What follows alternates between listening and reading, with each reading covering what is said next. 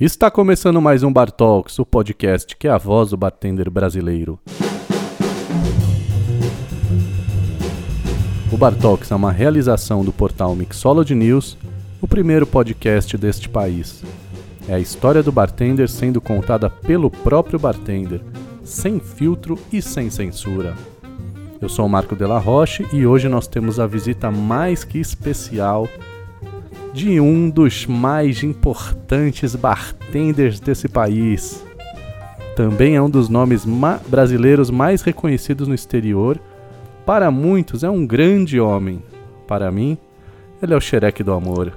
Com vocês, Alex Mesquita, seja muito bem-vindo. Obrigado, Marco. Você tá bom? Ótimo, feliz da vida, super é, contente com o convite, emocionado aqui, porque eu não fazia ideia que, bom, que isso ia acontecer dessa maneira, cara. Você Muito não legal. conhecia o nosso estúdio, nossa super produção. Toda essa gente em volta. equipe Nossa senhora. Pela primeira vez em 50 anos eu tô nervoso, né?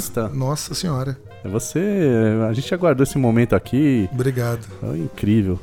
Pra Obrigado. quem não conhece o Alex Mesquita, volte três casas. Pra quem conhece, eu vou passar aqui um pouquinho breve da- da- do histórico desse rapaz aí que já tá fazendo meio século, né? Brin- Brincadeira, não pode falar essas coisas assim, né? Não, não queima o filme. poxa. O Alex, ele é bartender de carreira desde 2000 e 000. Eu acho que é 2000 mesmo, né? Porque você tava lá 94, chegou na Argentina, voltou pra 99. né? Vamos contar aqui Brasilzão, começou 2000 aqui, né? Não, tá certo. 2000, oficialmente. Tem formação de bartender e técnico químico de bebidas pela... Aí você me ajuda no sotaque. Uhum. Universidade del Cocktail. É Universidade de Cocktail. Tá certo. É, Exatamente. de Buenos Aires, Argentina. Argentina. Provavelmente é o cara que mais ganhou prêmios de melhor bartender do Rio de Janeiro. Vamos falar com o Valdec pra ver se que, que bate isso aí, porque Valdec Rocha também, né? Antes de você, tava firme ali. Sim, sim. Já foi embaixador global de cachaça e é um dos maiores representantes e praticantes da hospitalidade nesse país. Eu vou repetir porque isso é muito importante. Praticantes da hospitalidade desse país. Seja muito bem-vindo. Obrigado, Marco. Obrigado. Agora a gente vai pedir um momento da sua atenção para que a gente possa receber as bênçãos através da oração do bartender.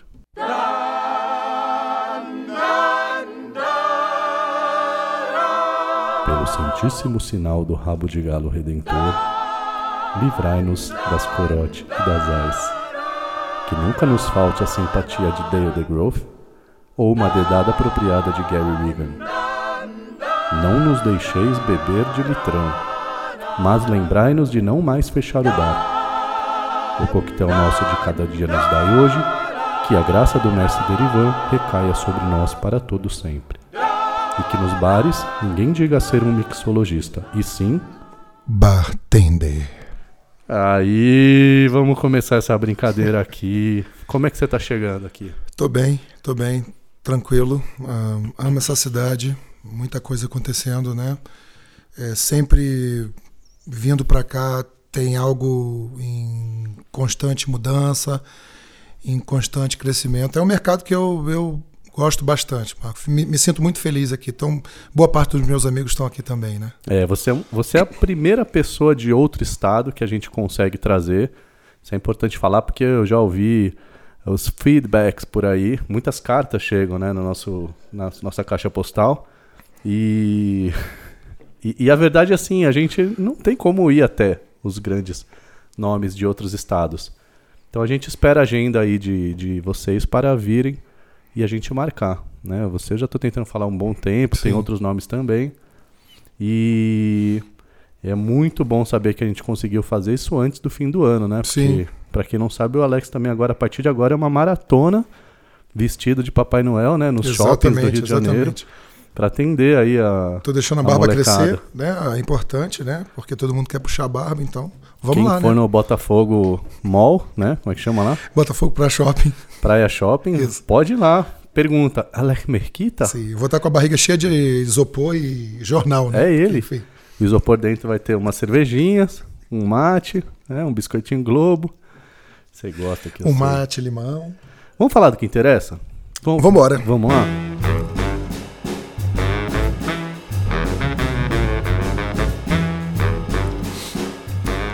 Pai Já começamos assim. Seu pai, ele já trabalhava no ramo da hospitalidade, não é?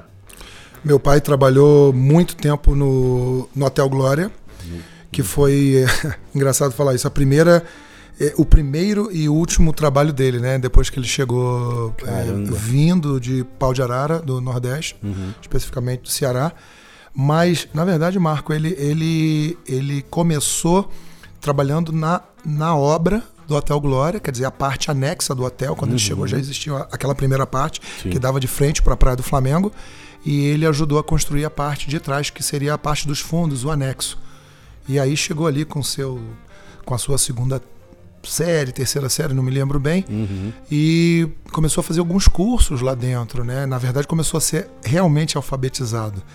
Mas ele era responsável por toda a parte é, de hidráulica né, e ar-condicionado do hotel. Sim. Mas mesmo assim, ele tinha uma característica muito grande dentro do hotel por ser um grande comunicador e, e ajudar né, outros é, amigos de setores próximos, né, como os bombeiros hidráulicos, Sim. o pessoal de serviços gerais. Então, de alguma maneira, ele estava treinando a hospitalidade também. E o Hotel Glória, para quem não sabe, foi junto com o Copacabana os os, os dois hotéis mais importantes do Rio de Janeiro, se eu não estou Sem dúvida, né? sem dúvida, sem dúvida, Marco. É incrível, lá passou muita gente importante, né? É, e... é atra através desse, desses dois grandes nomes, né, que você citou, acredito eu que o Brasil, é, num momento de crescimento, eu estou me referindo aí 70 e 80 principalmente, né? uhum. né? É, cresceu bastante é, hotelaria, porque Sim. você já tinha dois grandes nomes, né? Sim no Brasil, dois grandes hotéis, então acredito que Sim. isso foi um, um boom né, para os demais hotéis Sim. também. Referências. E aí você viu o papai lá trabalhando no hotel, e como é que foi que você, garoto, adolescente, resolveu. O que, que você fazia antes de trabalhar com bar? Como é que você foi parar? Na verdade, Marco, eu, eu, meus pais sempre me incentivaram a, a estudar, né? Meu pai nunca é, quis que eu trabalhasse no hotel. Eu passei pelo hotel é, num período muito pequeno, porém passando por diversos setores, né? O setor que eu mais me adaptei bem, tirando é, arrumar frigobar de apartamento, uhum. que eu adorava ali montar todos aqueles kits e tudo isso, e adorava correr com aqueles carrinhos enormes é, de bebidas nos corredores enormes do Hotel Glória. Você imagina, né? Uhum. O tamanho. E eu fui. Antes disso, eu jogava futebol. Eu, eu, tava, eu, eu tinha um sonho de ser atleta, né? Que nem o Serrano?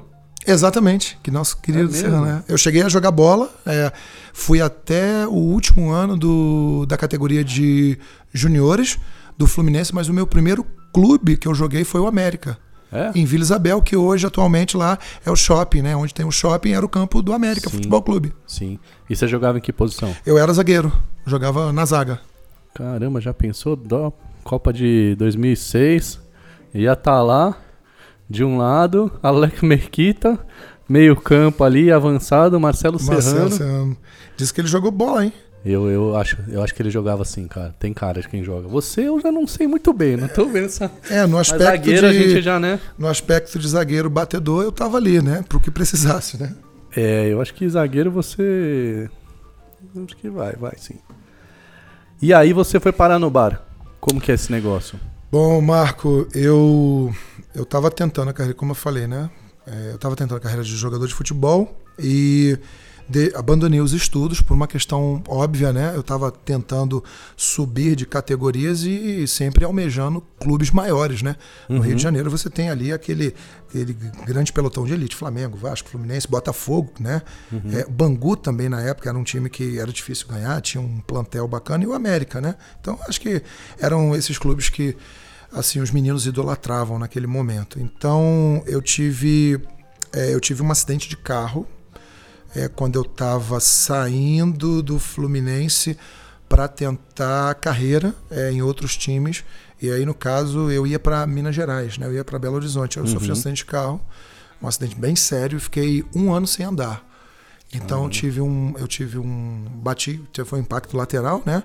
E eu tive afundamento da cabeça do fêmur e aí naquele momento eu, eu pendurei as chuteiras, eu já Nossa, não podia mais mano. jogar. Caramba. Sabe? E, e aí você chegou é, Largou o futebol? caiu Largue- pro bar. Isso, não, larguei o futebol e tava assim, tava totalmente isolado, né? Porque é, acreditava que poderia chegar né, a ser jogador. E fiquei um período em casa de recuperação, porque é um período bem difícil, né? Uhum. Eis que, um belo dia, sessão da tarde, qual filme que estava passando? Lá vem aquele lá que acabou com a vida de todo mundo. Quase nenhum bartender assistiu. Coquetel com aquele menino feio, Tom Cruise, né? Vem cá, você acha que o Tom Cruise fez mais pela coquetelaria do que Jerry Thomas? Não, não, não. Com certeza não. É, eu vi o filme 250 vezes, né? Vamos dizer assim, brincadeira. Eu vi bastante. bastante Você teria entrado na coquetelaria pelo Jerry Thomas? pelo Jerry Thomas. Fica uma reflexão aqui. Caramba, Marco. Mas é só eu caçando assunto aqui só. Daqui a pouco o pessoal já tá aí na- na- nas redes sociais. Já, daqui a pouco. Tom Cruise, te amo. Olha, é, assim, eu me identifiquei muito com a história dele, Marco, pelo simples fato de, de no filme ele ser um, um recém-administrador de empresas formado, tentando a carreira em Nova York e batendo em grandes gigantes multinacionais e óbvio que ele não tinha currículo, ele ganhou vários não, né? No meu caso era um pouquinho diferente. Eu, eu tinha abandonado uma carreira jovem ainda, né? E não tinha nenhuma outra ocupação e sempre gostava, porque aí sim, no Hotel Glória, quando eu ia visitar meu pai na oficina, ou quando eu passava eh, na piscina, no lobby bar e via aquele movimento, eh, vai ver que é daí que, eu, que começou. Já, né? era um, já era um ambiente que você reconhecia, né? Com certeza o Hotel Glória foi o, foi o local que eu comecei a, a- a- olhar o bar de uma maneira diferenciada e as pessoas que estavam ali, né, em volta. E aí você foi trabalhar em bar ou foi estudar primeiro? Não, na verdade, Marco, eu tenho poucas assinaturas na minha carteira de trabalho em bar. É, no Hotel Glória não me deixaram trabalhar, óbvio, porque eu era menor assistido, né? No período em que eu estagiei lá. E também é, eu comecei a falar, "Ah, essa coisa de recepção é bacana, mas é- tinha que ter a fluência em algum idioma. Falei, não, não, cara, eu, eu curto bar. E aí eu comecei naquele momento a olhar os bares do Glória de uma maneira diferenciada e talvez, eu já vou falar aqui, adiantar para vocês, teve um evento da IBA no Hotel Glória. É mesmo? Acredite se quiser. E eu já fazia algumas, alguns frilas, perdão, como barman, né? É, aquele barman básico para fazer caipirinha, ponto final, um beijo, próximo. Uhum. E foi, e foi no Glória que eu conheci grandes amigos da coquetelaria que hoje estão espalhados pelo mundo. E acredite se quiser, foi no Hotel Glória que eu fiz o meu primeiro evento no stand de bebida e, co- e conheci o Claudinho. Nosso Claudinho? querido, nosso querido Claudinho, eu conheci ele aí. Claudinho, desde a Primeira Guerra Mundial, ele vem aí atravessando pelos bares. Sim, sim, conheci o, corações. o Claudinho aí. Minha história começa aí, Marco. E aí você foi parar né, em Buenos Aires. Buenos Aires. Fato, fato lógico, né? Naquele momento, né? Na, nesse Mundial da IBA, Rio de Janeiro, Hotel Glória, estavam, estavam todos aí. Conheci Martim Russian, que foi meu primeiro professor, hoje ele está em Ibiza. Uhum. É, e ele estava com outro bartender argentino, que agora me fugiu o nome, e eles estavam sendo patrocinados pela Moet Chandon Hennessy, né? Uhum. na época. E me convidaram, olha, passa ali no stand e tal. Eu não falava espanhol, nada disso. E como muitos bartenders estavam tentando treinar o flair, né? Tinha o flair na cabeça, como, ó, caramba, quais os países são referência, aí tudo, tudo levou para a Argentina, né? Sim. E que a Argentina era um era o país mais relevante e importante das Américas. Sim, né? nesse momento, Marco, tem um número muito Tirando engraçado. Claro, tem um, tem um número muito engraçado e muito sério que dos 10 melhor, melhores bartenders naquele momento atuando em bares, sete eram argentinos e cinco ao longo da minha história na Argentina foram meus professores e hoje são meus amigos até hoje. Um deles, o Matias Supan, Uhum. né, lá do Sete Negrones do Chile. E, bom, tem o Arão Dias também, do Peru, enfim, tem uma, tem uma, uma leva de bartenders que todos estavam naquele, naquele grande momento do Flair, at- atuando. E você ficou lá há quantos anos? Bom, aí depois do, do Glória, eu ainda passei aqui por São Paulo, conheci o querido Bertone lá na, né, no início do, do, daqueles cursos incríveis que ele que ele estava ministrando. É, passei um mês, passei- não passei um mês não em São Paulo, passei quase um mês em São Paulo. E aí vi um vídeo dos, dos melhores bartenders do mundo trabalhando. Uhum. E, de novo, Buenos Aires, Argentina, Christian Del Pet, Rodrigo Del Pet, Mauro Garrido, Nicolás Aramajo, Juan Manuel Rossi, Martim Russian. E eu falei, caramba, e aí, né? E aí Sim. eu lembro que Pablo Moya, Uhum. Pablo Moya trabalhava na Flair Brasil, né? Ou prestava serviço pro Bertone, alguma coisa do tipo. E ele já tinha Flair Brasil, era um cara que, poxa, já fazia Flair pra caramba, era um monstro. Falou assim: Poxa, Alex, se você quiser algum dia né, galgar nessa carreira de Flair Bartender, cara, te orienta a Argentina. Então devo muito ao Pablo também a visão, né? Se ele estiver nos escutando aí em algum momento, Pablo, obrigado sempre pela sua. E Diego Dilon, que é um grande amigo, eh, foram eles que me incentivaram a ir para Argentina. Mas isso, eu estava na, na Bertone. Chegou né? lá na Argentina, os caras viram Isso, um boneco de posto com 3 metros de Sim. braço. 15 Falou, malas, né? O Dalcin vai conseguir jogar umas 30 garrafas aí. 15 pro- malas e vambora, né? E aí fui pra Argentina. Fui no mês seguinte pra Argentina, de Malicuia. Abandonei tudo. E, e você caiu de cabeça no flare, né? Porque o pessoal era meio louco essa época. Sim. Era tipo 6, 8 horas. Sim. De o tempo que cientista demora estudando por dia pra descobrir a bomba atômica, vocês ficavam Eu lembro, treinando, jogando garrafa. eu lembro. Marco, que eu já tinha minha Flerco americana, comprada pela Bar Products. eh, já tinha as coqueteleiras, mas eu não fazia ideia do que eu estava fazendo, Marco. Em resumo, eu não fazia nada. E, e chegar na Universidade de Coquetel, ter ali o Christian Córdoba sentado num balcão de treino, fazendo flare com quatro garrafas, sentado, escutando naquela, naquela época um Walkman, e olhando para mim dizendo: E aí, Brazuca, o que, que você tem para me mostrar? E eu, né? Eu vou te Vergonha. fazer. É, eu tenho, que- eu tenho, eu tenho que te mostrar algo que eu sei fazer. Aí ele, resumidamente, em 10 segundos, falou assim: É, Brazuca, você não sabe de nada, né? Então vai pro fim da fila. Foi mais ou menos assim o meu começo. Lá. E aí você que trabalhou, aí você chegou e foi trabalhar onde? É, não, e Você aí eu teve um período, é, Uhum. antes de, de, de migrar pra bar mesmo, né? Que você fez evento demais, né, cara? Eu abri a Rio Coquetel. Quando eu cheguei da Argentina, eu trouxe o Juan Manuel Rossi, que foi meu primeiro sócio, e depois o Nicolas Aramajo, também argentino, todos argentinos, para morar comigo e para seguir uma história é, em bares naquele momento de eventos do Rio de Janeiro que estava ainda em ascensão. Tava em não é, alta, é, não é essa loucura que está hoje, com mais profissionalismo. Uhum. E a gente abriu a Rio Coquetel na marra. A gente, Sim. sabe, com as ferramentas que a gente tinha, E entendeu? no Marco? auge do flare, no auge da, do, do bar de evento, né? Eu, eu era o, o cabeça pensante da empresa, né? Eu era o cabeça pensante da empresa, eu era o cara que fazia o primeiro contato, ia na reunião, fechava tudo, pegava os 50%, ia na Cadeg 4 da manhã, descarregava, carregava, nananã. E o Nico e o Juan eram os meus, ainda são meus amigos, mas eram os outros dois profissionais que ficavam responsáveis pela famosa performance na pista de dança. Sim, sim, E aí a gente arregaçou naquele momento, porque eram, né? sim. três amigos no auge daquela carreira de eventos e eu trabalhei ainda uns, acredito, Marco, que uns oito anos fazendo casamentos É. no Rio de Janeiro. Hoje, hoje eu tenho a impressão de que o, o bar de evento perdeu um pouquinho da, do, do- da ideia de bar de evento, porque ele começou a se transformar muito mais num bar profissional em um lugar esporádico. Né? Correto. Você não tem mais aquela, aquela coisa completamente. então, Não sei se eu tô distante disso, estou falando uma besteira. Uhum. Mas eu acho que já tem uma, uma brigada um pouco melhor do que a gente tinha antes. É, os utensílios não são tão bizarros como eram antes. Sim. Tudo plastificado, tudo Sim. tosco. Tipo toalha preta, um cardápio tosco escrito.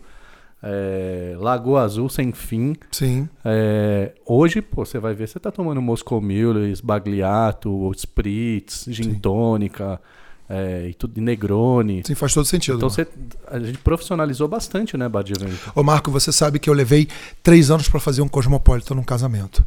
E aí eu tive que escutar daquela noivinha mais antenada, né?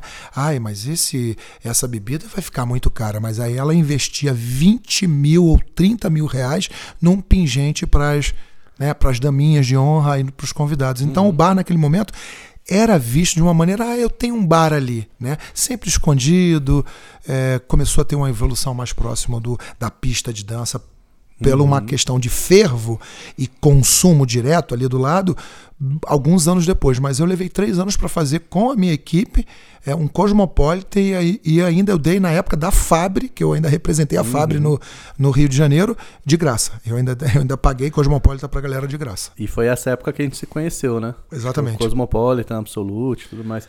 Eu me divertia, porque assim, a gente tava é, com o trabalho que a Absolute é, me permitia fazer né, no Rio de Janeiro, a gente estava apresentando para o Rio de Janeiro, para o Brasil também, a Cosmopolitan. Correto. E a galera fritando na pista com taça martini, tipo, Sim. tomava metade do drink e metade Sim. era compartilhado com o pessoal, assim. Então todo mundo saía cheirando a Cosmopolitan no fim da noite. Porque hoje a gente sabe que, porra, nem é tão apropriado você ir pra uhum. pista com uma taça martini. Sim, né? com certeza. Mas na época era, cara, coisa mais é, incrível, né? Eu acho que se eu pego um histórico de quantos aluguéis de taça Martini uhum. eu fiz ao longo de oito anos, eu acho que umas cinco vezes eu aluguei taça Martini. Depois a Rio Coquetel cresceu pela uma coisa natural.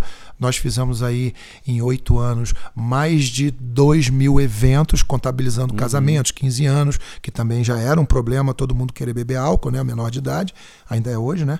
Mas a gente, a gente trabalhou muito com esses pequenos eventos e foi aí que a Rio Coquetel explodiu pelo boca a boca, né, é. nesse momento. E aí a gente se conheceu no elevador do, do Copa, né? Como é que Isso. chamava? É o, é o, não, lá era o Rio, Atl Rio Atlântico. Atl é. Atlântico Rio, Atlântico que agora que Rio. virou Porto Bay, se não me engano, ah, é? né? Foi. Tava inaugurando. Tava inaugurando. Muito legal. Que época. Tem uma pessoa querendo falar com você aqui. Caramba. Vamos ver. Um salve aí aos ouvintes Bartox. Alô, Alex Mesquita, grande. Alô, Marco Della Rocha, homem das tarefas impossíveis. Quem fala aqui é Conrado Salazar, bartender em BH aqui já há um bom tempo.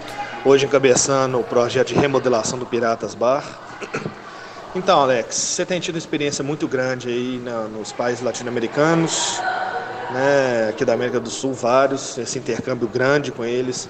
Fala um pouco pra gente dessa experiência, como tem sido, é, o que, que você tem visto lá que está faltando aqui? O que, que você tem visto aqui que está faltando de lá? Né? Essa contribuição mútua que você está ajudando a construir aí. E é isso, cara. Né? Todos os países tiveram um grande boom da coquetelaria nos últimos anos. É, acho que você tem, né, como embaixador da coquetelaria brasileira, você tem contribuído muito para esse intercâmbio. Relata para a gente um pouco disso, tá? E é isso, um grande abraço a todos aí, parabéns ao Marco pelo, pelo Bartok, a gente precisa disso. Valeu. Dessa troca de experiência entre todos nós. E é isso, vamos que vamos. Valeu, um abraço. Ô, queridão, um abraço, viu? Bacana pergunta, hein, Marco? Gostei. É, bom, eu, na verdade, Marco, eu queria deixar relatar, é, bem claro aqui que eu fiz uma opção de estar tá defendendo os países sul-americanos com a nossa coquetelaria. Mas quando eu, eu, eu, me refiro à nossa coquetelaria, não é levar só a brasilidade e falar de todos os biomas. E aí você vai no bar que um determinado bartender está trabalhando ou diz que trabalha com bioma e ele te oferece um bourbon para beber, né?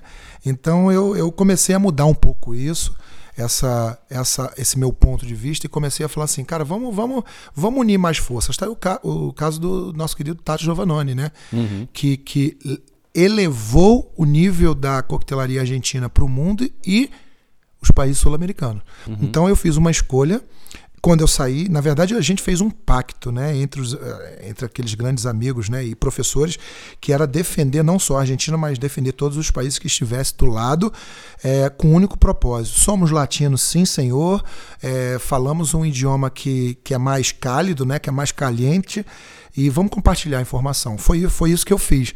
Então, é, essa pergunta é muito bacana porque eu abri mão de trabalhar na Europa num determinado momento, ou de conhecer outros países, inclusive é, América, né? Eu estou me referindo aos Estados Unidos, pelo simples fato do idioma. Né? Então falei assim, cara, tem tanta coisa para a gente conhecer no nosso próprio país, no Brasil, uhum. e tem tanta coisa boa para a gente conhecer em países tão próximos. Eu tive agora, até troquei mensagem com você uns meses atrás, na Colômbia, cara, me surpreendi.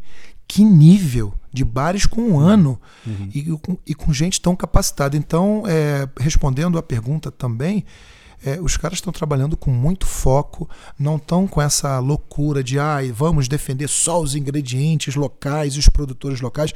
Isso já acontece, mas assim, vamos defender uma coquetelaria bem feita né? Sim. É, e e- eu, eu, tô, eu acho que eu tô me. Eu tô querendo fazer isso. É, eu sigo fazendo isso e tento passar para as pessoas. Muita gente me fala assim, ah, Alex, eu, eu penso em ir num bar tal para São Paulo porque eu quero trabalhar lá. Faz o dever de casa primeiro, né?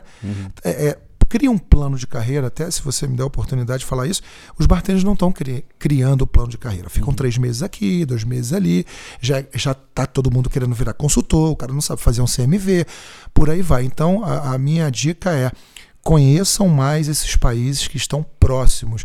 A América Latina é linda, tem tanta coisa na Argentina, Sim. na Colômbia, no Peru, e é surpreendente, hein? Sim. Eu digo para vocês que é surpreendente. É, é é, esse é um assunto sempre polêmico, né? Porque eu acho que tem. é, as pessoas fazem as suas escolhas, né? Os seus projetos de carreira.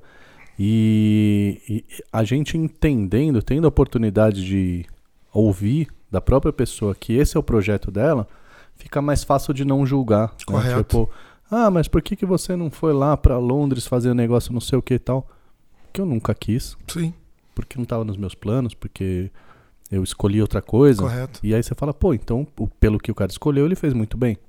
correto. Né? Eu acho, eu conheço muitos bartenders que falam assim, cara, tem interesse nenhum em estar competindo como o melhor bartender da cidade. Me deixa aqui no, Sim, nesse meu balcão, com ar-condicionado, fazendo coquetéis incríveis. sim. Tá Ô, Marco, ótimo. poucas pessoas sabem, mas a minha primeira ida a Londres, eu passei quatro horas no aeroporto de Heathrow para tentar entrar. Uhum. Por, hoje meu inglês é um pouco melhor, eu consigo me comunicar mais, mas naquele momento não era. Foi uma experiência horrível. Se não fosse o Eric Lawrence, né, Uhum. que nesse momento trabalhava no Savoy, a minha história teria sido outra lá. Talvez eu não teria, eu não, não estaria aqui com você. Então, eu quando um bartender brasileiro fala para mim, ai Mesquita, porque eu quero conhecer a Alemanha, eu quero conhe-" incrível, o mundo tá aí para ser conhecido, mas faz o dever de casa, de novo, né? Faz o dever de casa e, não pensa em só ser conhecido aqui. Cara, vai conhecer outros países que você não vai passar tanto perrengue, né? Uhum. Por causa do, do, do espanhol ali, do, do portunhol, não importa. Londres, o barraco é mais embaixo, né, filho? É, lá é. Ali, ali é pra mim, Londres, Nova York, que eu não conheço, mas Uhum. né, acompanho desde a última década. São os lugares onde é mais complicado você Sim. chegar. Sim, muito mais. De resto, São Paulo não tá muito longe, não. Desse segundo escalão aí, que envolve Paris, Madrid. Não conheço Tóquio, mas acho que é, a gente tem aí Buenos Aires, tem tanto bar legal, o cara Sim. aqui do lado. Né? Às vezes o cara gasta uma vida inteira para não conseguir se comunica- comunicar com ninguém Verdade. em outro país, não entender a cultura do lugar e você tem aqui do lado, baratinho, Marco, Buenos Aires, sim. com tanta história legal. O que acontece é o seguinte: você chega em Londres e você chega num bar que tá, não sei, Marienbeck. O cara não te conhece, ele não vai te dar nenhuma atenção, com todo respeito. Eu conheci ele no Peru, mas é aquele estilo de trabalho, né, marcado, Uhum. cinematográfico, incrível, é o estilo dele. Ele não vai te esticar a mão. E dependendo do bar, do bar que você esteja, você não pode tirar uma foto, você não pode sentar no balcão. Aquelas, aquelas regras malditas, né? Que eu, particularmente, eu, eu não volto num bar desse. Não, Se eu, tem uma- eu vou contar então aqui minha experiência rapidamente. Um bar que eu não volto mais, exatamente você me fez lembrar. É, como é que chama o bar que não podia tirar foto? Oriole Bar? Não. Não, antes dele. Do, É. do- que era o Luca Tinali, Marian Beck, a, a russa. Ai, caramba. Hum, Você que tá me ouvindo aí, me, me manda uma mensagem. cara, me fugiu a energia. cabeça aqui. É, Pois é, me deu, um- me deu um branco aqui. Daqui a pouco a gente lembra aqui. Aham. Eu vou chamar minha equipe de jornalistas. E, e assim, eu não podia tirar foto. Eu fui até conhecer o balcão e eu não podia sentar no balcão. Sim. Tinha um balcão enorme, é, ali era um palco que você Sim. tinha que ficar olhando pra pessoa trabalhando porque você não podia conversar com ela. Já é péssimo, né? Porque você espera uma, um mínimo de um contato visual. Eu não digo nenhum aperto de mão, porque isso aí você não vai encontrar, com exceção de Simone Caporali, Mônica, Alex Katrina, Catrina. é, bom, Salvador Calabrese, por exemplo. Uhum. Até aí um pouco mais, né? Ruth Carraro. é, bom, você São vai... povos mais quentes Exatamente, por quê? Porque se adaptaram bem à nossa realidade latina, já fizeram eventos, eventos aqui, a maioria deles, e Sim. entenderam que isso lhes dá ibope. Mas o ibope não é só seguidores no Instagram ou nas redes sociais. É que a gente quer ver a galera, né? Quer contar a história, quer Sim, pegar na mão, sim. quer. Pô, e você chega no bar e você tem essa regra? É, lembrei aqui, Nightjar. Ah, Nightjar. O que Não, tem não o símbolo do, do passarinho lá, né? Do... Não volto nunca mais na minha vida. Tá. Saí do, do Artisan, tomando a melhor sequência de coquetéis, que diga-se de passagem foram 16. Que pressão. Na, a melhor sequência de coquetéis da minha vida, e no outro dia fui para um, pra um bar que. Uma pena. É, no, no- só rapidamente, no Peru, no Classe Maestra, acho que 2014 ou 15, é, o Luca teve problema lá com a galera, problema sério do pessoal falar, olha, a gente pagou pra estar aqui, né? E, e aí, a gente, a gente quer tirar uma foto com o cara. Ele tá pensando que ele tá onde? Nesse nível, né, Marco? Então, é a bola mais embaixo, né, bicho? Eu não, tô, não tenho nada a ver com isso, não. Vamos falar de Paris Bar, porque ali a Ah, bola é lá em saudade. cima. Eita, cara. saudade. Paris Bar, quem não conheceu, a Nossa. bola era lá em cima. Já vi Você- que eu vou chorar.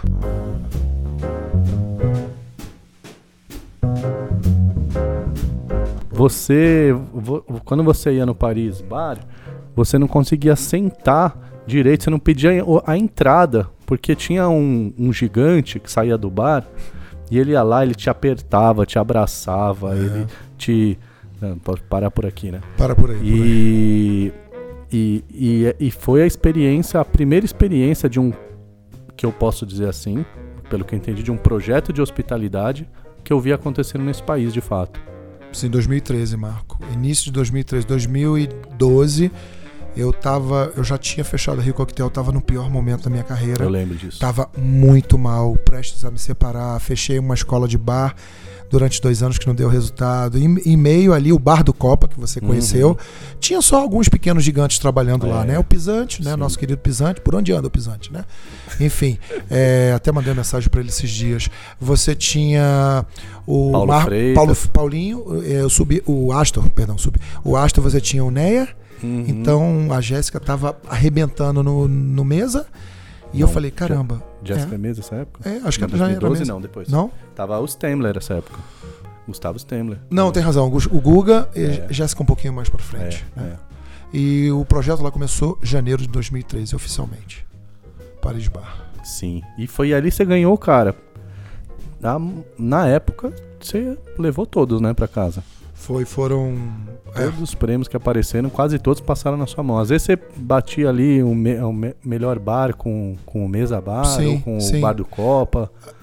A É. gente tem um número bem, bem relevante aí, Marco. Esse, esse número, se matemática é uma ciência exata, a gente não ficou de fora de nenhuma indicação, Uhum. ou pelo menos de 2013 a início de 2016, a gente não ficou de fora de nenhuma nomeação ou de um grande parêntese em grandes revistas, né, como a Prazeres da Mesa, por exemplo, e veículos como a Veja Rio. Que nem o Rio de Flamengo, nunca foi rebaixado. Graças a Deus, não. Essa aí eu não tenho no currículo, não, meu amigo. E aí, ó, de acordo com um estudo que foi realizado pela Universidade Flaming Mo. conhece? Hospitalidade e sustentabilidade foram as palavras mais supervalorizadas nos últimos tempos pelos bartenders, passando hard shake handmade. Sim, com certeza. É, o que, que é hospitalidade pra você? Bom, Marco, a hospitalidade para mim é. Assim, eu, eu tenho essa frase já há um tempo, né? É, cara, trate, trate a outra pessoa da maneira que você gostaria de ser tratado e trate, trate o cliente como cliente da maneira que você também gostaria de ser um dia um cliente, né? Porque hospitalidade é tomar conta, né? Até na, no BCB, aquela palestra incrível, né? Com a, com, a, com a Carol, a gente falou um pouco disso, né? Uhum. É, cara, é, é cuidar de quem tá na sua frente ali, ou tá um pouquinho mais pro lado. É cuidar da pessoa, é a pessoa ser vista. né? Uhum. Quantos de vocês aí que estão escutando a gente não já chegaram no bar e não foram vistos pelo bartender porque ele tá conversando de mimimi com alguém da indústria? E Uhum. aí eu falo, puta, e o cliente, cara, que paga essa conta toda? Então, para mim, Marco, hospitalidade é literalmente é, tentar equacionar, tomar conta desse cliente e dos demais clientes, até sendo redundante, da mesma forma, né? E quando você está num bar, cara, você está trabalhando com bebidas, misturas, encantamento, quer dizer, é, é- é não tirar o olho dos demais, porque alguém pode sair ali prejudicado, né? E Sim, espero que não seja nenhum amigo ou nenhum cliente. é. Para mim é isso. E, é, e, e era incrível, cara, o que acontecia lá no Paris, porque você via que tinha. Todas as pessoas estavam é, movidas por esse sentimento de acolher, de, de entender o cliente, de, de dar essa atenção, né? Sim. É, e que a gente, eu sinto que a gente fala muito de hospitalidade, mas como se fosse uma coisa que, assim, é, ser brother do cliente é, é ter hospitalidade, Sim. ser hospitaleiro, quando na verdade é muito mais profundo, né? É, você entender o cliente, perceber o que ele quer, o que ele precisa e dar na medida que ele está Pô, no precisando. Paris Bar, agora tá o Dani, né? O Dani já Uhum. assumiu já, já há um tempo, Dani Milão. Dani, um abraço pra você aí. É um fera, mas é, ele preferiu continuar no anonimato e continuar preparando coquetéis incríveis Uhum. e que combina com o bolso do cliente o paladar. Ponto. Ele não é nem melhor nem pior. Sim. Eu acho que esse, esse é o grande legado que eu pude deixar lá. E outra coisa, eu tinha condições né, de sentar na mesa do cliente para falar o coquetel. E eu não estava preocupado se a casa tinha 35 ou 40 pessoas, porque existia aí um número limite de até 50. A gente nunca deixava chegar a 50. Isso é, foi conversado lá Uhum. internamente, com exceção de eventos e aniversários que batiam um pouco mais. Mas eu não estava nem aí, porque eu ia dar a mesma atenção nas outras mesas, né? Sim. Isso que é importante falar, né? Tem um carioca querendo falar com você aqui. Ih, rapaz, vamos ver. Fala pessoal, beleza? Meu nome é Raí Mendes, trabalho aqui no Rio de Janeiro, no grupo 1403. Ah, E aí, Alex, tem duas perguntas pra você. beleza, meu cara. Como que você vê a cutelaria brasileira fora do, do eixo Rio-São Paulo? E fora desse eixo, qual que é os lugares que você tá vendo uma grande evolução? Pô, excelente pergunta, hein? É, bom, todo mundo sabe que há muito tempo é, o mercado, né? Só olha Rio São Paulo. Eu tenho. Bom, a gente. Eu tenho amigos em BH, eu tô querendo muito conhecer BH nesse momento de coquetelaria, porque tem bares incríveis, inclusive tem um grande amigo nosso, o Ed, que, enfim, tá sempre lá. O Ed tá aqui esse fim de semana. Ah, tá esse final de semana, né? É, Maravilha. É, eu estou querendo conhecer mais o mercado. Agora, o, o, o que acontece de fato é que nas outras regiões onde não existe tanta coquetelaria ainda, existe um mimimi por parte de um grupo pequeno de bartenders dizendo assim: não, porque aqui não chega isso, não, aqui não chega aquilo, não, eu não tenho isso. Gente, vamos tirar a bunda da cadeira e vamos trabalhar, né? As mídias sociais estão aí para serem comunicadas de alguma forma e lamentações não pagam contas, né? É, é, não trazem uma melhor perspectiva e aí cabem a nós e a outros bartenders ou a outros profissionais cada vez mais em visitas nessas regiões fomentar o que está acontecendo. Para isso a gente usa as redes sociais, né? Então eu acho que Nordeste tem um mercado incrível. Eu tive agora em Curitiba, no Raiô, fazendo é, um, três noites lá com dois chefes estrelados, Michelin. Cara, é, no dia que eu tava era aniversário do nosso querido Igor Bispo, né? É, o Kodama foi me visitar, o Ariel, enfim, eu eu infelizmente não pude visitá-los e, e bateu aquele sentimento do tipo, caramba, não, não tive tempo. Mas vi uma cena acontecendo ali e isso é muito bacana. Eu gostaria que os outros estados, é, as outras cidades também se conscientizassem disso, né? É, vamos seguir o nosso próprio caminho para melhorar a nossa coquetelaria local e vamos divulgar isso para os outros estados do Brasil sem o mimimi, porque a gente comentou aqui antes de começar, né, sobre Manaus, o que que não chega, e tal. Pô, a gente foi lá e tentou fazer uma história. Então, gente, vamos, Uhum. vamos acordar para isso, né? Vamos parar desse mimimi. É, e eu, e eu gostaria de ver é, outras cidades trabalhando tão bem quanto São Paulo e Rio, né? Acho que aí por trás está uma coisa chamada união entre os bartenders, né? Que é importante. É, eu acho, acho delicado. é, assim, não tem. O Brasil é enorme. Acho Sim. que a gente até falou isso em algum outro episódio. Episódio. O Brasil é enorme é, e não tem outra São Paulo.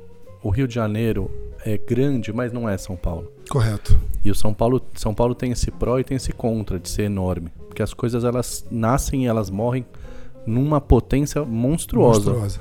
É, às vezes você pega cidades, até capitais aí pelo Brasil, pelo, pelo litoral, que você vê que tem um bar bom abrindo por ano. E aí você vai junto. Como a gente vê nessa crescente, né? Você vê, ano que vem vai ter mais um bar bom. No outro tem mais um bar bom. Aí fecha um, sobram dois bons. Aí abre mais um. Você vai crescendo assim aos poucos, mas não tem como ser. É, o Nordeste, o- é, Fortaleza nunca vai ser a cidade do rodeio. Uhum. É, Porto Alegre nunca vai ser a capital da capoeira.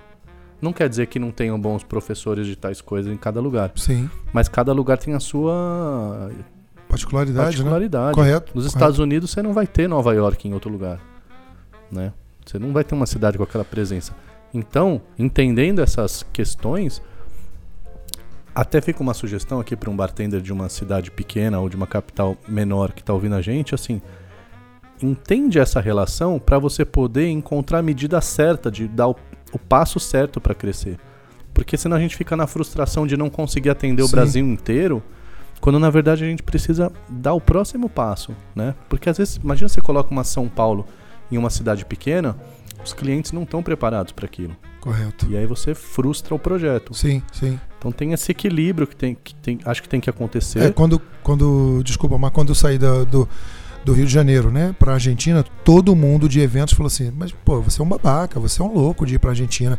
Fica aqui na zona de conforto, vamos jogar bola na praia, Uhum. né? Vamos comer biscoito Globo e tomar mate leão na, na beira da praia com sol trincando Uhum. o Kengo. Não, peraí, eu vou ver o que está acontecendo lá, porque quando eu voltar, eu vou ter um pouco uma fonte de inspiração. Então, até é legal você falar isso para os outros bartenders que estão escutando a gente.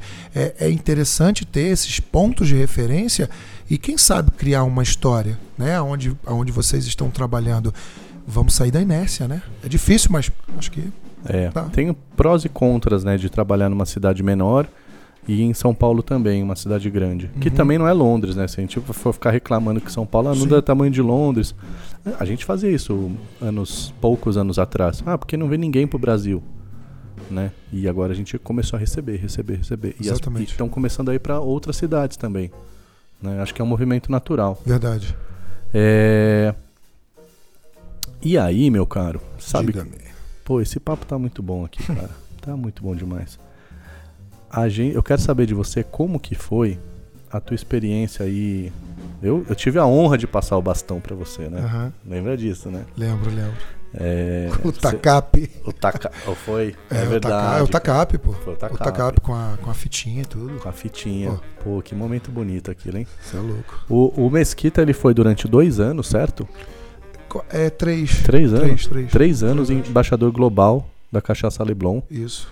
E o que, que você pôde aprender? Como que você viu o mercado para o mercado brasileiro e o mercado global para aceitar a cachaça como um grande player aí do mercado? Bom, Marco, primeiro foi emocionante voltar a estudar as nossas origens, né? A nossa, a entender melhor a história da colonização no nosso país de uma maneira que não foi contada quando a gente começou a estudar. Né? Uhum. Eu li muitos livros e realmente assim é, estar nesse momento representando uma marca global como a Cachaça Leblon, um grupo grande e levando, né, ou pelo menos tentando levar esse conhecimento da cachaça, né, da valorização desse nobre destilado nos bares, foi algo que talvez eu não eu não sinta tão cedo. Foi muito difícil, foi desafiante, Uhum. foi foi muito motivador porque todo dia, nenhum dia era igual ao outro, né? Uhum.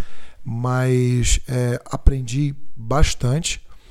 É, não estou falando só do lado de, de cá naquele momento de ser embaixador de uma marca, mas olha, foi foi difícil, viu? Foi muito difícil. Teve teve teve momentos que eu falei, cara, mas não é possível. A galera tá falando que curte cachaça, Brasil, tudo isso. Aí quando você ia dar um treinamento, a galera meio que, ah, você vem para falar de cachaça, né? Então, peraí, um minutinho só que eu vou buscar meu filho na escola, daqui a pouco eu volto, né?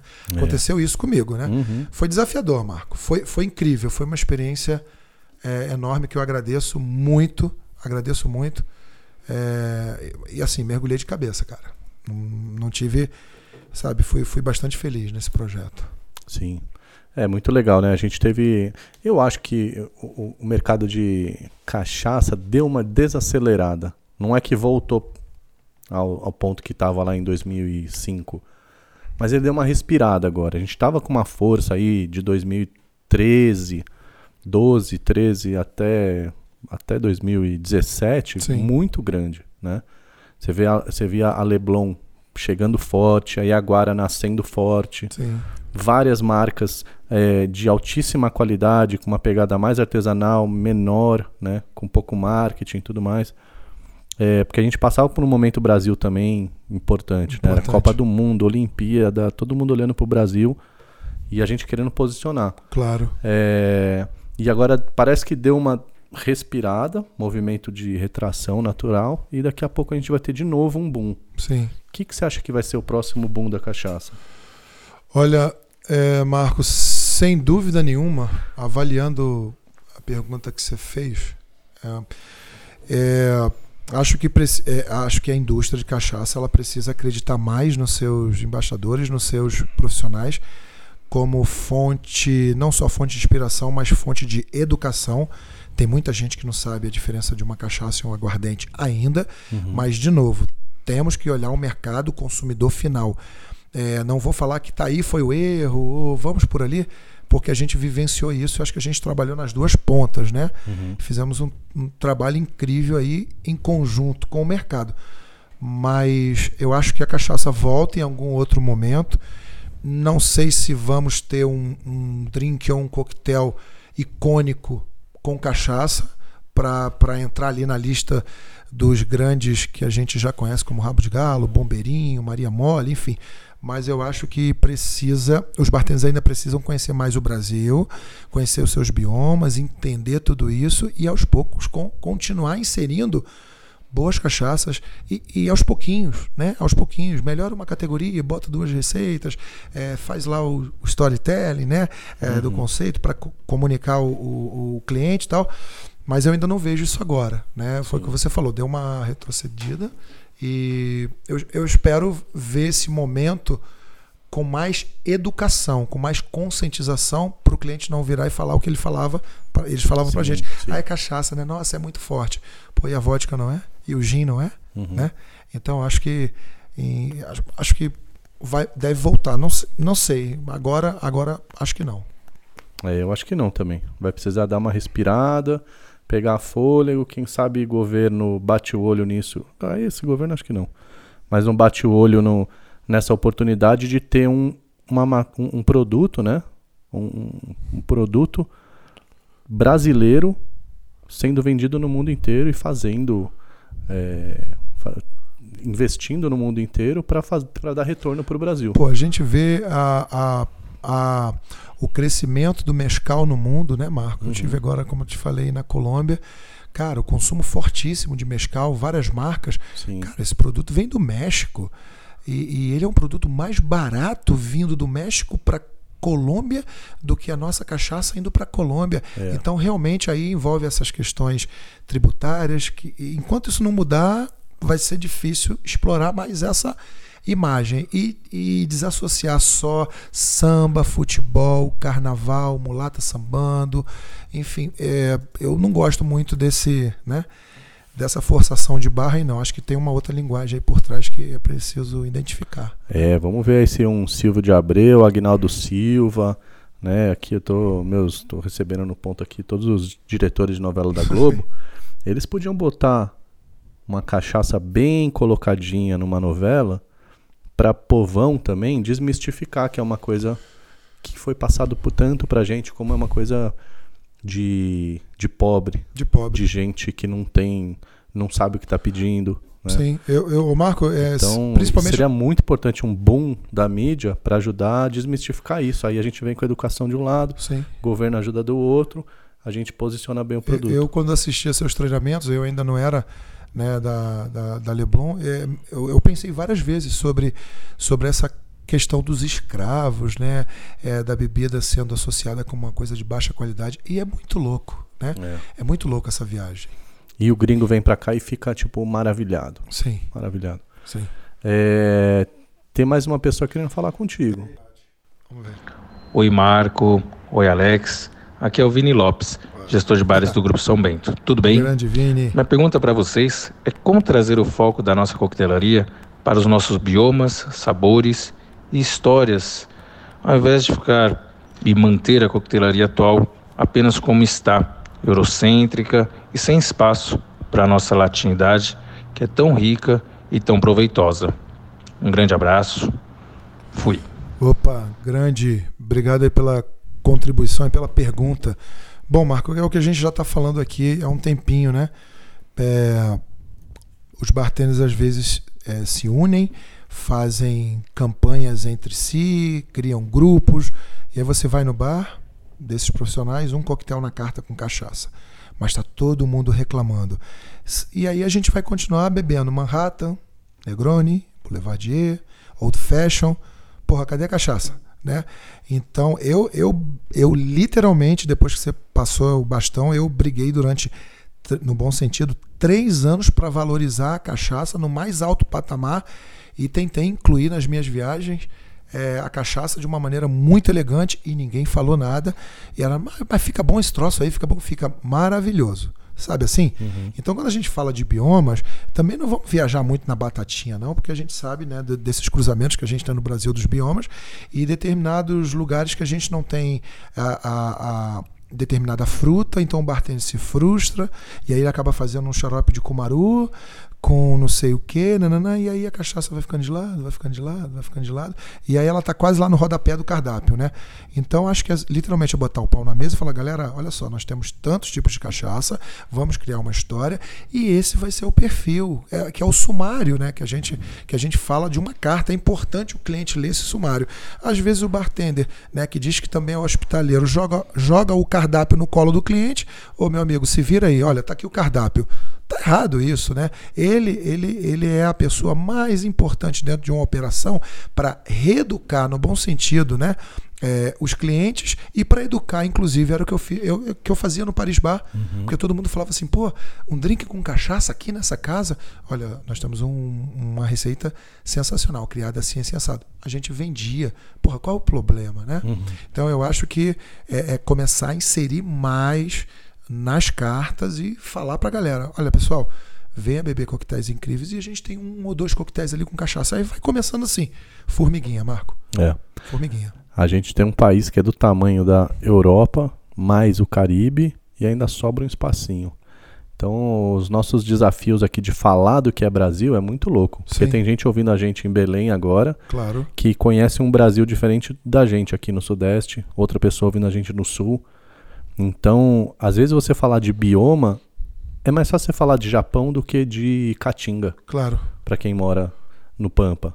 Sim. Porque o cara conhece lixia, chá verde, é alga e um monte de coisa. Aí o cara não conhece um monte de fruta e, e, e que tem na Caatinga, Ué, que está dentro do nosso país. Vamos, vamos um pouco mais longe. É, eu até deixo aqui essa pergunta para todos vocês aí que estão escutando a gente.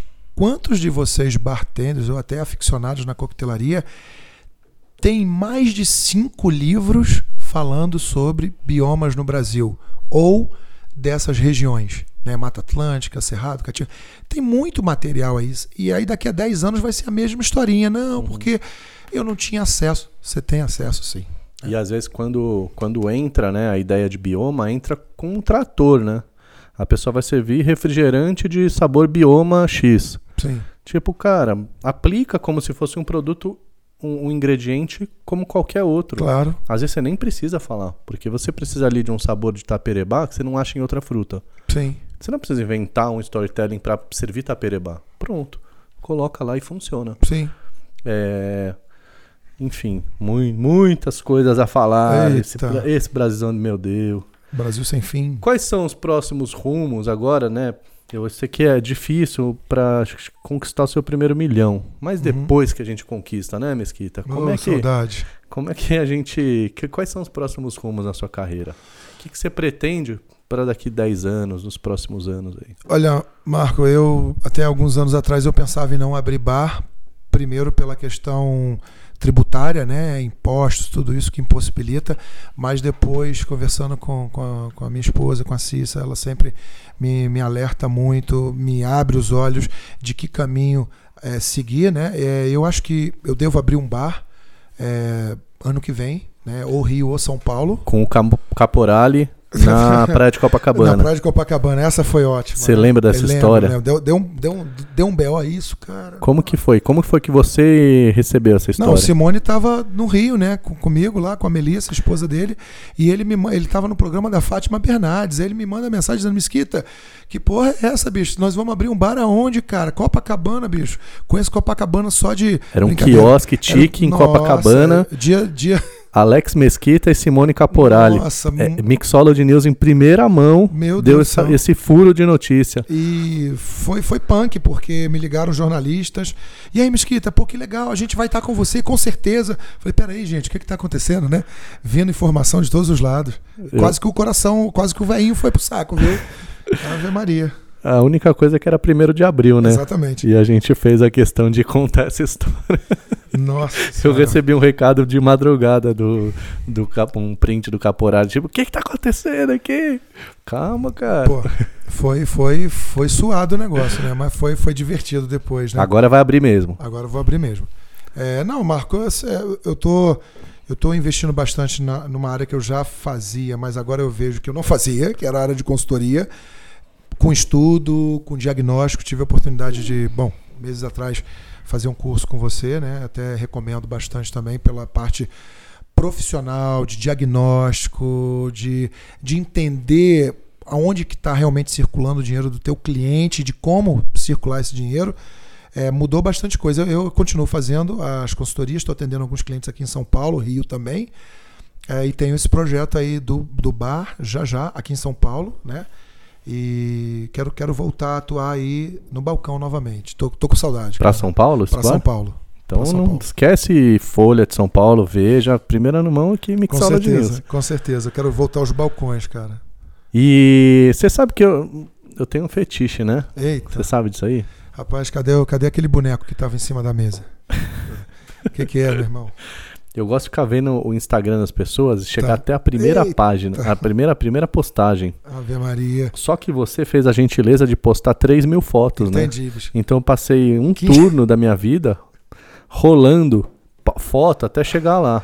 Travou duas vezes meu celular, só pra você saber. E a conexão caiu quantas vezes Eu aí? né? consegui chegar. É, Tá eu ótimo. consegui chegar. Dia ver. 1 de julho de 2013. Ave Você sabe o Maria. que, que você tava fazendo?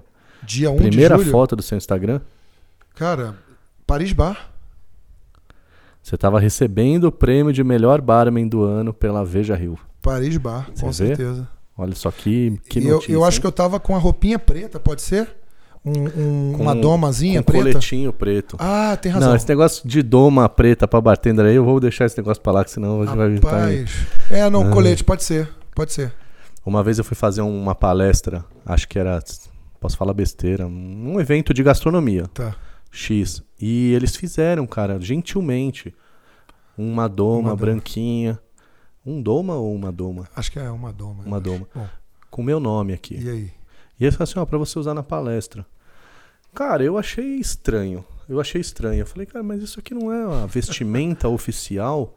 Não é o, como o chapéu do confeiteiro, do chefe? Não, Ah. é, não é uma vestimenta séria? E eu falei, olha, eu sinto que não faz sentido pra mim. Eu não vou ocupar o espaço de uma profissão. Enfim, essa é a minha interpretação absolutamente pessoal Correto. é, de, de bartender usando Não, já me perguntaram, inclusive conversei uma vez com o Serrano, né? Me perguntaram agora há pouco tempo atrás, Mesquita, por que, que você às vezes usa uma doma, uma doma mais curta e uma mais longa? É, eu gosto, e até engraçado, em Curitiba aconteceu isso. A menina me chamou de chefe. Eu falei, pô, me chama de Mesquita, me chama de Alex. Tá aí. Ela me perguntou, mas, pô, você tem uma doma igual ao chefe. Eu gostaria de ser. é, isso é uma coisa minha, né? Eu gostaria de ser é, olhado com, com uma maneira mais séria, porque às vezes quando você está no bar e você bota uma camisa tique, uma camisa é, florida ou uma camisa básica por baixo, olha o caso do, da Mônica e né, do Alex, né, nesse projeto novo deles em Londres. Eles estão com uma camisa básica, branca e um aventalzinho super clean. Pô, e eles são né, gigantes na coquetelaria. Então, no meu caso, eu falo que quando eu uso, que é para as pessoas olharem para mim com uma, com uma seriedade e até me questionar: pô, você é chefe? Não, não, sou, sou bartender, mas eu estou usando uma roupa aqui para passar um pouco mais de seriedade. Mas de alguma maneira eu também estou ali na cozinha, mas fazendo os meus preparos, preparos esses que você está bebendo. Blá, blá, blá. E, mas vai um pouco assim, mas eu super te entendo. Super te entendo. Agora vamos falar de uma coisa aqui que é polêmica. Eita, saudade. Vinheta pra polêmica. Cadê a vinheta? Bota a vinheta. Não aí. tem, cara. Não tem. Mas a gente, próxima temporada vai ter. Vai ter. É, Instagram, redes sociais. Há um boato, você sabe disso, não me venha com essa e vamos desmistificar esse negócio aqui. Tá. Há um boato de bartenders que compram seguidores Ah, e tem perfeito. perfis gigantescos. Correto. Seguidores comprados. Correto. E ali no- nos botecos de fim de noite a gente ouve histórias. E aí eu quero que você me diga como é que você chegou em 51 mil seguidores e responde isso aí, porque eu não vou Uhum. mais ficar defendendo Não, você pros beleza, outros, que claro. eu sei da sua história, você já Claro, contou pra claro, mim, claro. e vai ficar registrado isso aqui. Ah, beleza. E pra que, que Aham. serve 51 mil seguidores na Sim, vida é, de um é porque eu não tenho 51 mil amigos, né? Então já começa por aí. Sim, né? mas, mas conta isso assim Aham. pra, pra gente, enfim, o, o, o que que serve, o que que você conquistou com isso, como que você fez isso, Beleza. Marco, eu, que, que que mudou na sua vida? eu nunca falei disso, vou falar pela primeira vez aqui. Quando eu comecei o- lá no Paris Bar com o Dani, 2013, né? É, eu não sei de onde veio essa questão de seguidores, tudo isso. Eu, no início eu comprei seguidores sim com o Dani. Mas só que foi a maior roubada, porque os seguidores. A gente deve ter comprado juntos aí, acho que. É, 2 mil seguidores e tal. Uhum. E a gente perdeu tudo, porque eram. é, é, não é spam, tem um nome, né? Ghost. É, fantasmas, é uma É. coisa parecida. Porra, cara, foi uma puta frustração. E eu falei, cara, sabe de uma coisa? Isso é a maior furada. E aí comecei a entrar em sites e ler, YouTube, tudo isso. Bom, de- depois do Paris, é, tiveram algumas viagens que me possibilitaram um maior número de seguidores. Uma delas foi quando eu fui a primeira vez para o Remanso do Bosque, lá com o querido Tiago Castanho e o Felipe Castanho, e só eles terem me tagado naquele momento me gerou aí já quase 5 mil Uhum. seguidores. Sim. Então eu fui desse de pouquinho em pouquinho, chegando a 50, 50 Sim. mil. É, O Atala, né, o chefão Sim, também, é, em alguma postagem me tagando. Eu, eu tive a oportunidade e a sorte de estar inserido dentro do mercado de gastronomia como bartender. E, cara, conheci inúmeros chefes que hoje, você sabe também, né? Enfim, vocês aí que estão nos escutando, tem milhares de seguidores. Então, um post ou quando eles te tagam, automaticamente você ganha uma enxurrada de seguidores. Esses seguidores, às vezes, eles, eles viram fantasmas, né? Somem ou você não tem nenhuma interação. Então eu não tenho a menor vergonha de falar que eu alcancei realmente isso, esse input através da gastronomia e realmente no início, lá em 2013 eu comprei sim.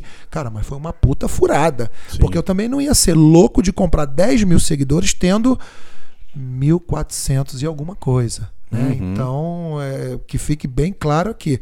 Mas eu já escutei também, por outro lado, alguns né, é, colegas aí de profissão que compraram. E é bem simples, né? Porque hoje o Instagram tirou ali aquela, aquele foi número. ótimo, né? Perfeito. Isso foi ótimo.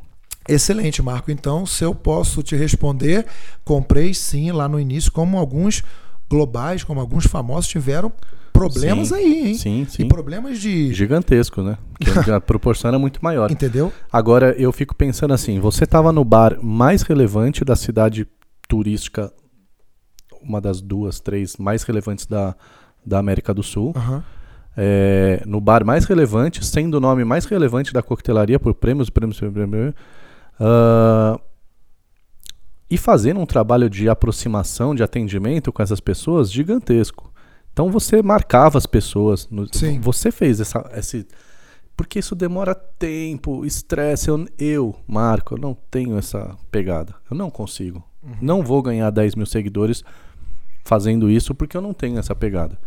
É, e você foi construindo diariamente com dois, três clientes. Às vezes, imagino quantos clientes não chegaram, sei lá, de Campo Grande. Aqueles caras que têm, sei lá, 400 mil seguidores foram, sentaram no balcão do Paris e falaram assim: Eu não vou deixar de fazer um monte de stories com esse cara. Sim. E aí as pessoas viram você através dos stories e, foram, e passaram a seguir. Bom, Marco, é bem simples, só pra gente finalizar essa parte, né, não estender tanto. Jamie Oliver, quando Uhum. veio no Brasil, inclusive pela Leblon, Simone Caporali me liga e fala: Alex, tá indo um amigo meu. Pô, quem é teu amigo? Jamie Oliver. Pô, sério? Uhum. E o Jamie Oliver faz, de alguma maneira, um agradecimento por toda uma ajuda ali da equipe e tal. E aí eu também ganhei uma enxurrada É. de seguidores. Então, assim, quando eu fui para Nova York também, enfim, fui no Macau, fui no Dead Co, fui no PDT, Jim Mirra, Pro... Pô, então, assim, que fique bem claro, é, é- é- é- esses grandes notórios nos ajudam muito. Nesse momento me ajudaram. Ponto Sem final, dúvida. galera, entendeu? Sem dúvida. É isso. É. E vamos fazer um bate-bola? Vambora agora.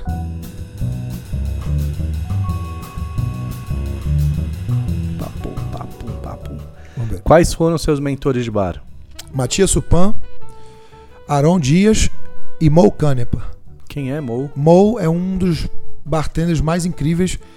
É, tá num bar na Argentina, foi meu professor de coquetelaria clássica, um dos caras que eu mais a, aprendi coquetéis, não só de famílias argentinas, mas coquetéis para o mundo, né? Uhum. É, quem tiver a oportunidade de ir para Buenos Aires, Mo Canepa, depois eu vou deixar.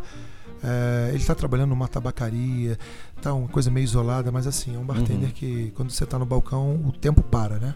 Esses foram meus mentores. Quando o cliente tem razão? Olha, quando o cliente tem razão, bom, ele tem, quando ele está feliz acima de tudo, né? E ele tem que se manter um pouco educado também, né? Porque eu, eu discordo um pouco dessa coisa do o cliente tem sempre razão. Aí o cara chega no teu bar, derruba um copo, uma coqueteleira e ele tem razão. Se ele está vindo, sei lá, é, triste ou por qualquer outro motivo de outro local, o, o, o cliente tem, tem razão desde o momento que ele tenha toda razão. Uhum. Se você tivesse que escolher entre uma coisa, as coqueteleiras ou o Flamengo? As coqueteleiras ou o Flamengo? Não, as coqueteleiras, com certeza. Ó. Qual é o seu drink favorito hoje e por quê? É, meu drink favorito, daiquiri. Foi o primeiro que eu aprendi. Na verdade, foi o primeiro que eu, foi o segundo que eu aprendi a fazer na Argentina. O primeiro foi o morrito, né? E eu lembro como hoje o Mo comentando, olha, os clássicos são os mais difíceis para preparar. Se você tem uma variação muito grande dele, deles sendo servidos de maneiras diferentes, não é clássico, né? É, Gosto muito do daiquiri por ser levemente é, é, azedinho, né? Cítrico, levemente doce também pelo, pelo, pelo açúcar. Eu gosto muito do daiquiri com certeza. Pra qual figura você nunca serviu um drink e você gostaria de servir ainda nessa Caramba, vida? eu escutei tantos episódios e eu falei, caramba, essa pergunta um dia pode passar. Que figura? Que figura? Caramba, Marco. Tem uma só, né? Uma só. Uma só? Não vem passar pano aqui, não. Não, tá bom. É uma figura. Qualquer uma? Tem que ser da coquetelaria? Não, qualquer pessoa. Não precisa nem ser pessoa. É, é o gato do Thundercat, pode falar. é, O Sasha. Eu gostaria de ter servido o Sasha. Por toda a história dele do Milk Honey e tudo isso, né? Verdade. Sasha. Que Deus o tenha. Do que, que você se arrepende nessa vida?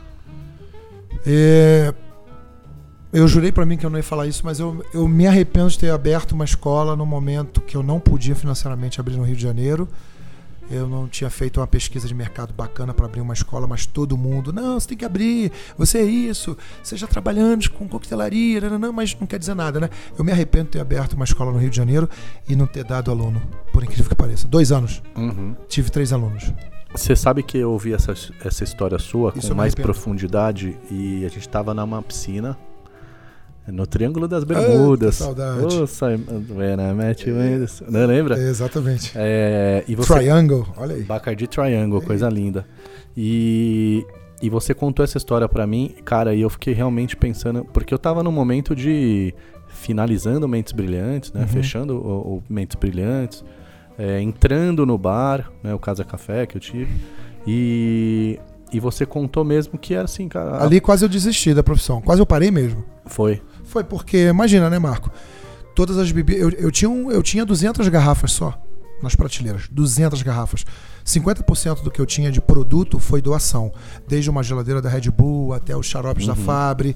é, garrafas que os clientes nos casamentos tinham me dado. Eu chegava e pedia: olha, tá aqui o que sobrou é, do que você me pagou, do que a gente tem em contrato. Poxa, você me arranjou uma. Tinham garrafas raríssimas, né? Chegou clientes lá uma vez e falou assim: ah, esse, esse Royal Salute é original. Eu subi na escadinha, peguei, servi, já fazia lá os gelos grandes, enfim, nessa época. E eu me arrependo porque, cara, eu tive três alunos pagantes. Um deles foi nesses é, sites de compra coletiva, ainda por cima, que me deu o trabalho do cão e todo sábado para dar aula para aquele miserável, né? Então eu fiquei, cara, me deu uma. Me bateu uma vontade de morrer, cara, sabe assim? E eu falei, cara, sério mesmo que eu tenho que vivenciar isso?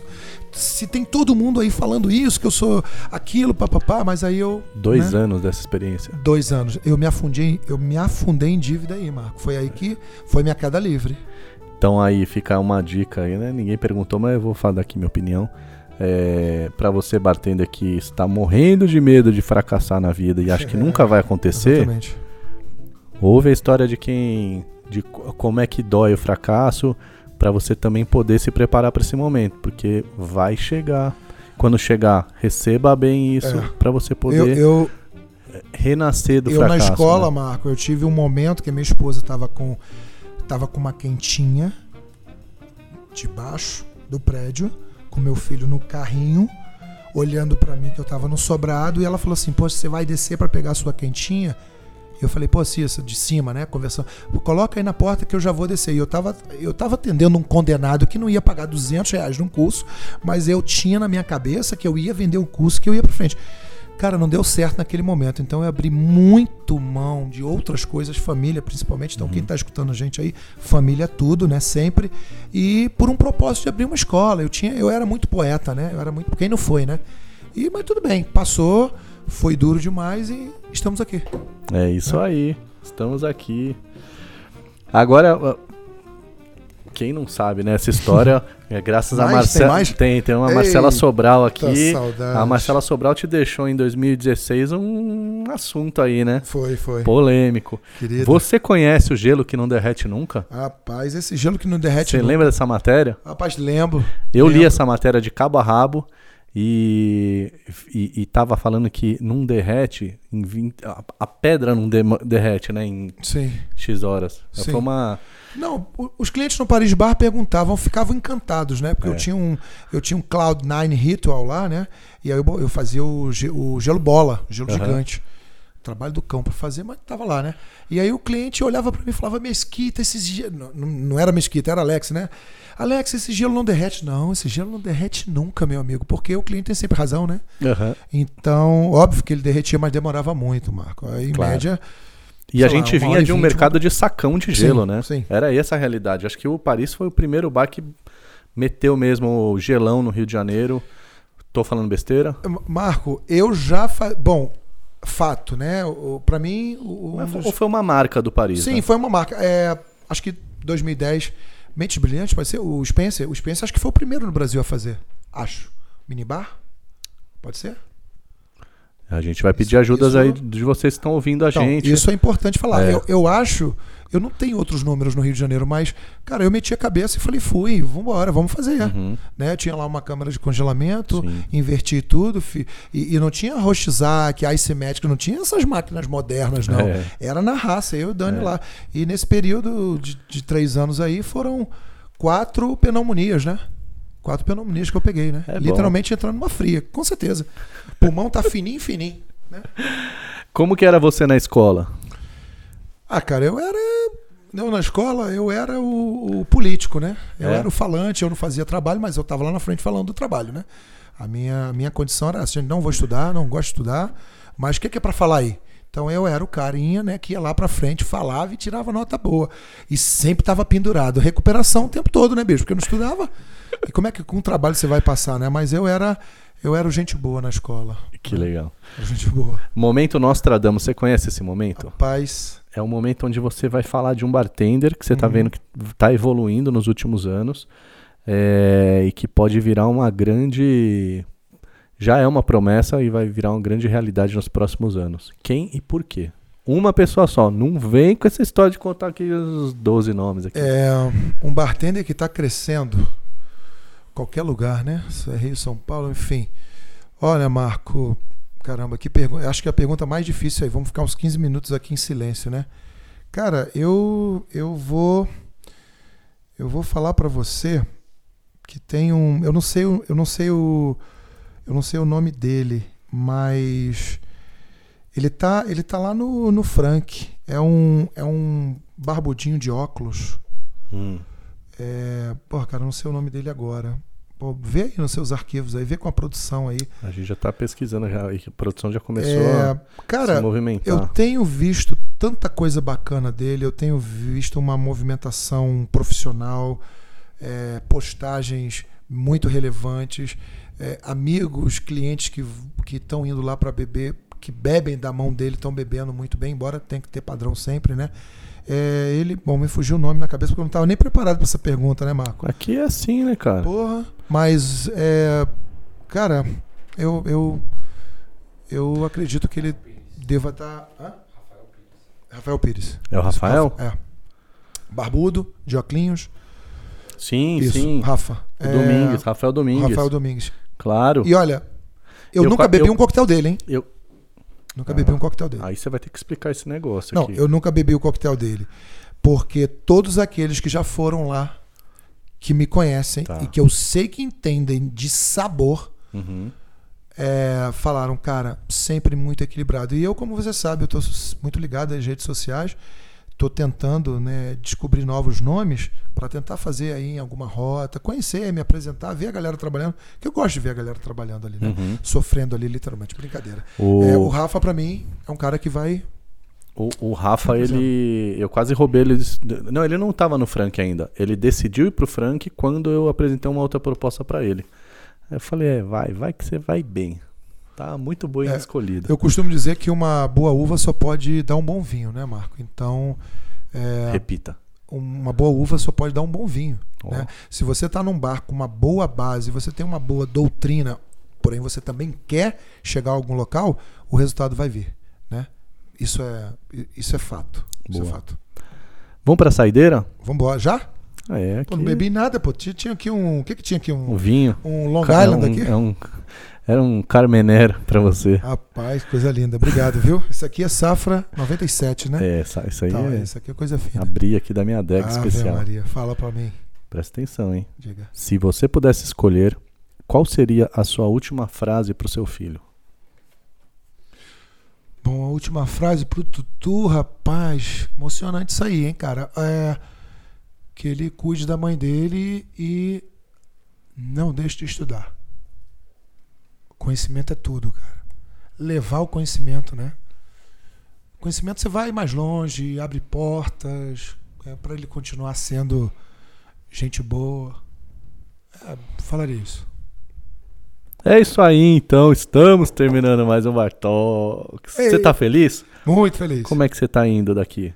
Rapaz, eu tô. Daqui pra onde estou? Daqui pra vida, cara. Daqui pra vida, né? Eu tô. Continuar aí compartilhando conhecimento, é, é, sentando nos balcões aí, apreciando as pessoas trabalhando com um sorriso no rosto. Quem não nada, né, bicho? Nadei agora em, em Curitiba três dias, bicho. Queria morrer, cara. Se não é pra nadar, eu não vou. Ave Maria. Se não é pra ser feliz, fica em casa, né? Mas com- compartilhar conhecimento e, e- e aguardar um pouquinho mais que as coisas melhoraram muito, Marco, na nossa carreira, na nossa É profissão. verdade. Show. Então, compartilhem o conhecimento, compartilhem esse podcast, compartilhem os episódios. Temos aí 14 episódios, né? Estamos na reta final da primeira temporada. Porque a segunda temporada vem e vem muito doida. Vai ter uma repescagem aí ou não? Não, vai, assim, vai- vai assim- ter. Eu volto aí em que, que episódio? Ah, 35 não? Você volta em 2032. Ave Maria. É, não, a gente vai ter a segunda temporada, que é outro, uma outra dinâmica, Tá, uma tá. outra experiência aqui para você que está Tá. nos ouvindo. Tá. Então compartilhe com alguém que você gosta muito, ama de paixão. É um prazer tê-lo aqui, meu querido amigo. Obrigado. Ai, chegou aí. Tô- Chegamos. Show. A gente tá com uma, uma, uma Uma- questão aqui, né? Uma, uma- Entre. Entre mesas. É, tem um. É isso aí. É, então ficamos por aqui, a gente se vê semana que vem. Estamos chegando no fim do ano e para você que chegou até o final desse episódio, eu quero dizer que a gente tem um especial de Natal. Ih. Tem um presentão para vocês de Natal. Você não faz ideia de quem vai estar sentado É o- aqui na minha ah, frente. Quem, quem, quem? Não, Conta mas não aí. vou contar aqui. Eita. Eu só vou dizer que, que começa com. O Bartox é uma realização do Mixology News, é o podcast que é a voz do bartender brasileiro. Muito obrigado e nos vemos na semana que vem.